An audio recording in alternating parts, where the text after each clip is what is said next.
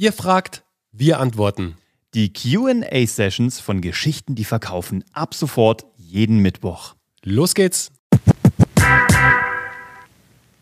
Was nehmt ihr für euren Podcast als Verteiler? Das erzähle ich dir jetzt. Wir benutzen Podigy, also P-O-D-I-G-E-E, -E, also Podigy.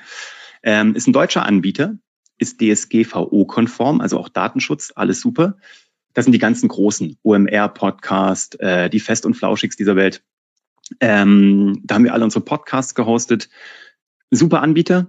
Wir sagen jetzt nicht, dass der besser ist als alle anderen, aber das ist der, mit dem wir arbeiten und wir reden nur über die Sachen, die wir getestet haben. Und die machen wir jetzt seit ein paar Jahren im Einsatz und finden das super tolles, äh, tolles Service-Team und äh, ein paar tolle Zusatzfeatures, dass man auf seinen eigenen Podcast auch Werbung schalten kann. Ja, also wirklich auch super interessant.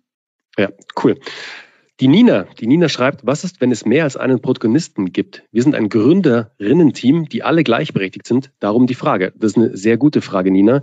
Und zwar, ähm, ihr werdet ja nicht alle das Gleiche machen bei euch im Team. Jeder wird ja für ein bestimmtes Thema den Hut aufhaben. Das heißt, ihr könnt innerhalb eures Storytellings nach außen hin, in der Außenkommunikation, da natürlich auch mehrere Protagonisten definieren. Das sind jetzt zum Beispiel I4, aber jeder von euch vier hat natürlich ein eigen, eine eigene Spezialpower sozusagen, ein eigenes Elixier, mit dem er rausgeht, mit dem er anderen Menschen helfen kann. Ich weiß jetzt nicht genau, was ihr macht, aber ihr könnt euch definitiv es kann mehrere Protagonisten geben, darf es auch, ist kein Problem, wenn es zum Beispiel vier Gründer gibt, die dort im Team sind, aber im besten Falle natürlich jeder mit einem anderen Blickwinkel, mit einer anderen Story. Aber die Story vereint sich, die Story läuft, läuft zusammen.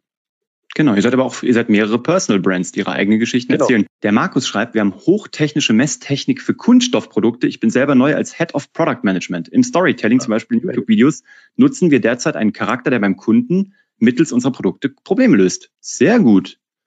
Nun zur Frage, müsste der Held nicht eher das Produkt oder das Messgerät sein und weniger der Mentor im Hintergrund stehen? Denn am Ende löst das Produkt ja das Kundenproblem und wir sind nur der Mentor und müssten etwas im Hintergrund sein. Ähm, ich verstehe den Gedanken, aber ein Produkt ist halt sehr schwer zu protagonisieren. Man kann das machen, aber vielleicht beim Michelin-Reifen, wisst ihr, habt ihr den, haben ja den Michelin-Mann, dieses weiße Böbbelmännchen da erfunden, weil das halt so schwer ist anzuwenden ich glaube, dass vielleicht euer Unternehmen oder eben dieser Charakter, den ihr habt, vielleicht habt ihr so einen Head of Product oder irgendwas, so einen Entwickler oder Head of Technology, das ist ja dann sozusagen ein Sinnbild, eine, eine, eine Protagonisierung der Firma und des Produktes. Ich an eurer Stelle würde immer überlegen, wenn ich einen Head hätte, also einen Kopf, würde ich mich immer für den Head entscheiden. Ähm, das haben wir bei diesem Technologieanbieter gemacht, bei dem Elektronikanbieter. Ähm, der Cobot war zwar der Protagonist auch, aber eigentlich war es Robert, der Sales-Chef. Und der Robert mit dem Cobot, die zusammen waren ein Dream Team. Die waren sozusagen wie die Avengers und die haben zusammen diese Bolognese gekocht. Das ist viral gegangen auf LinkedIn. Und ähm, ich würde, wenn ich könnte, ja, immer haben, einen. haben einen sechsstelligen Umsatz damit gemacht. Also ja, unabhängig ja. davon, dass es viral gegangen ist, aber sie haben halt genau die richtige Plattform mit dem richtigen Inhalt bespielt, haben den Mittelstand dort erreicht, Entscheider, die sich gerade mit dem Thema Automatisierung beschäftigt haben, auch spannend für euch, also spannend für dich, und ähm, konnten dann mit dem sehr nahbaren Inhalt, der das halt ganz toll erklärt hat, wie ähm, so ein Cobot halt unterstützen kann.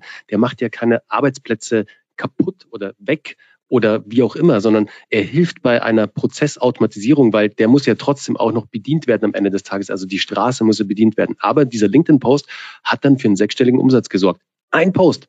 Wahnsinn. Also das hat wirklich genial funktioniert. Übrigens genial, dass ihr das schon macht mit YouTube und dass ihr schon eine, ja, einen super, Charakter habt. Also, also Chapeau an der Stelle. Das ist, damit seid ihr ganz weit voraus. Und wir sehen auch bei Industriekunden, die wir begleiten, dass das ähm, die Zukunft ist. Super spannend. Ich hoffe, das beantwortet ja. deine Frage, Markus.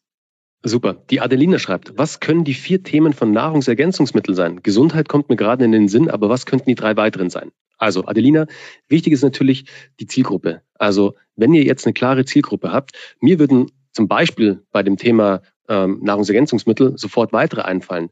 Zum Beispiel das Thema Familie, weil ich möchte, dass meine Familie gesund durch den Winter kommt. Also ist Familie ein großer Baustein. Sieht man ja auch immer wieder bei den großen Anbietern. Ähm, dann kann natürlich äh, Frauen-Männer-Gesundheit ein Thema sein. Ganz genauso. Oder das Thema Natur, weil ihr zum Beispiel als Hersteller oder als Anbieter halt nur die natürlichsten Zutaten anbietet. Also ist das Thema Natur, das Thema Outdoor, das Thema draußen sein ein wichtiger weiterer Punkt zum Beispiel. Und dann fällt dir noch was ein, Uwe? Also jetzt haben wir Gesundheit, Natur, Familie und noch ein vierter Punkt. Was könnte das noch sein? Das könnte sein, ähm, das Thema Nachhaltigkeit, was die Produktion mhm. angeht zum Beispiel, dass sie halt auf nachhaltige ähm, Stoffe setzt und das Ganze natürlich auch mit einer guten äh, Geschichte dann unterlegt. Also Produktionsprozesse zeigen, äh, das Herstellerland, die Menschen, die dort diese Stoffe entwickeln. Also ganz, ganz spannend, einfach die, die Kunden mal hinter die Kulissen blicken zu lassen, weil dann fühlen sie sich als Teil dieser Marke oder eurer Marke. Ich hoffe, ja. das hat die Frage beantwortet. Das war die heutige QA-Session bei Geschichten, die verkaufen. Wenn auch du eine Frage hast, schreib uns gerne deine Frage an office.kuvg.de und wir machen eine Folge darüber. Wir hören uns wieder am Sonntag mit der nächsten regulären neuen Episode, freuen uns auf dich und hab noch eine schöne Restwoche. Mach's gut.